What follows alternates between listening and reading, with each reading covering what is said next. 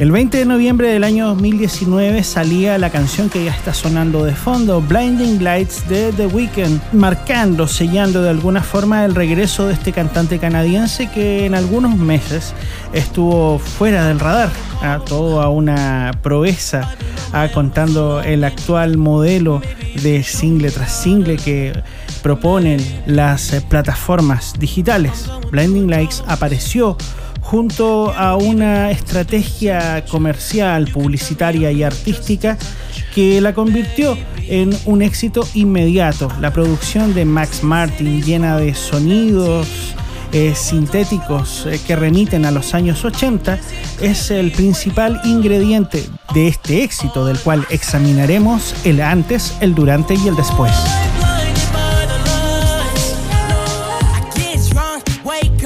Quizás una de las mejores maneras de notar el impacto de Blinding Lights es la aparición de clones en los años siguientes.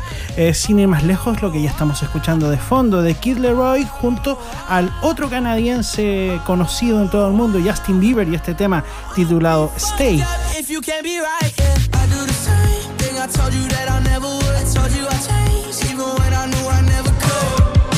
Otros más que tomaron parte del manual de The Weeknd en Blinding Lights fueron los Coldplay con esta canción titulada Higher Power.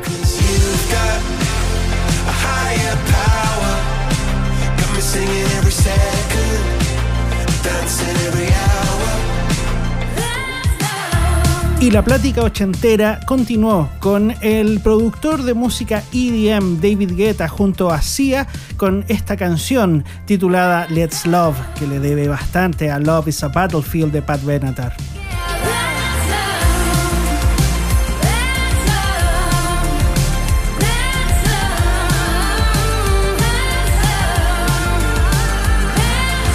Y el sonido ochentero también llegó a oídos de Ed Sheeran, que quiso hacer lo propio con este single lanzado hace muy poquito en el mes de octubre, Overpass Graffiti, que también tiene cajas Lindrum, tiene sintetizadores, los mismos elementos de la canción que nos convoca hoy día, Blinding Lights.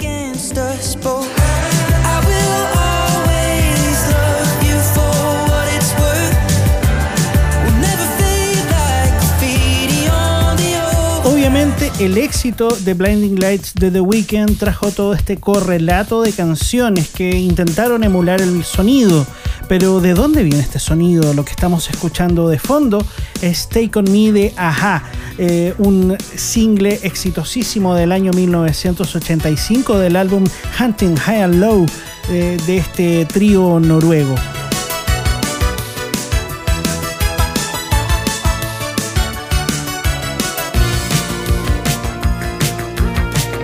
Otros más melómanos, eh, más aventurados, también reconocen en Blinding Lights el sonido, sobre todo de la batería, de esta canción de Rod Stewart de mediados de los 80, titulada John Turks.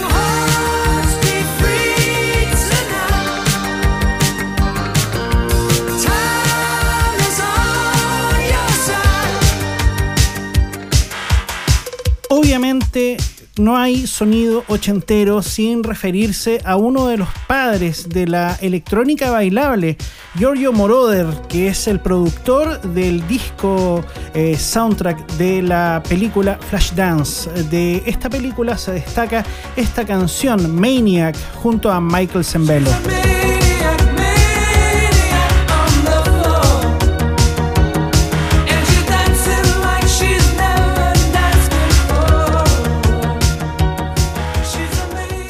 Estamos claros que el tema rítmico, especialmente la utilización de la caja rítmica Lindrum, es crucial eh, para el sonido de Blinding Lights de The Weeknd. También el tema de los sintetizadores, pero hay una influencia estética que va más allá de solo tomar eh, sin asco todo lo que venga de los 80, porque eh, el reprocesamiento ochentero viene de antes. Estamos escuchando de fondo a M83 o M83 eh, con la canción Midnight City, que tiene todos estos sonidos eh, ya incorporados y que viene por lo menos de 3 o 4 años antes de Blinding Lights.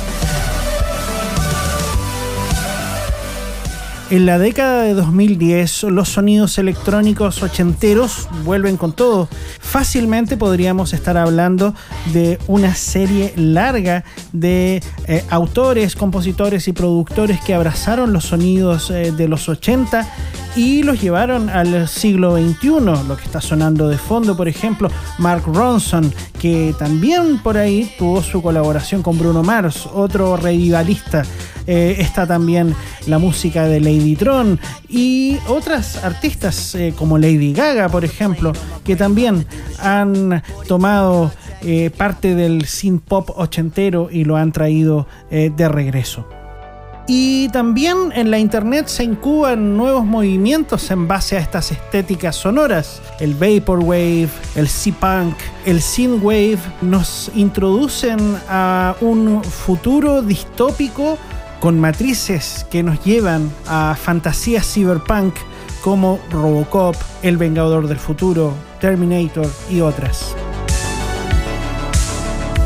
Y de estas obsesiones fantásticas que también tienen cierta ligazón con el cine slasher, eh, se produce el disco After Hours de The Weeknd, donde Blinding Lights es el puntal de lanza y por supuesto, aquí hemos revisado influencias, influidos, sonidos y diferentes estéticas cruzadas en su realización.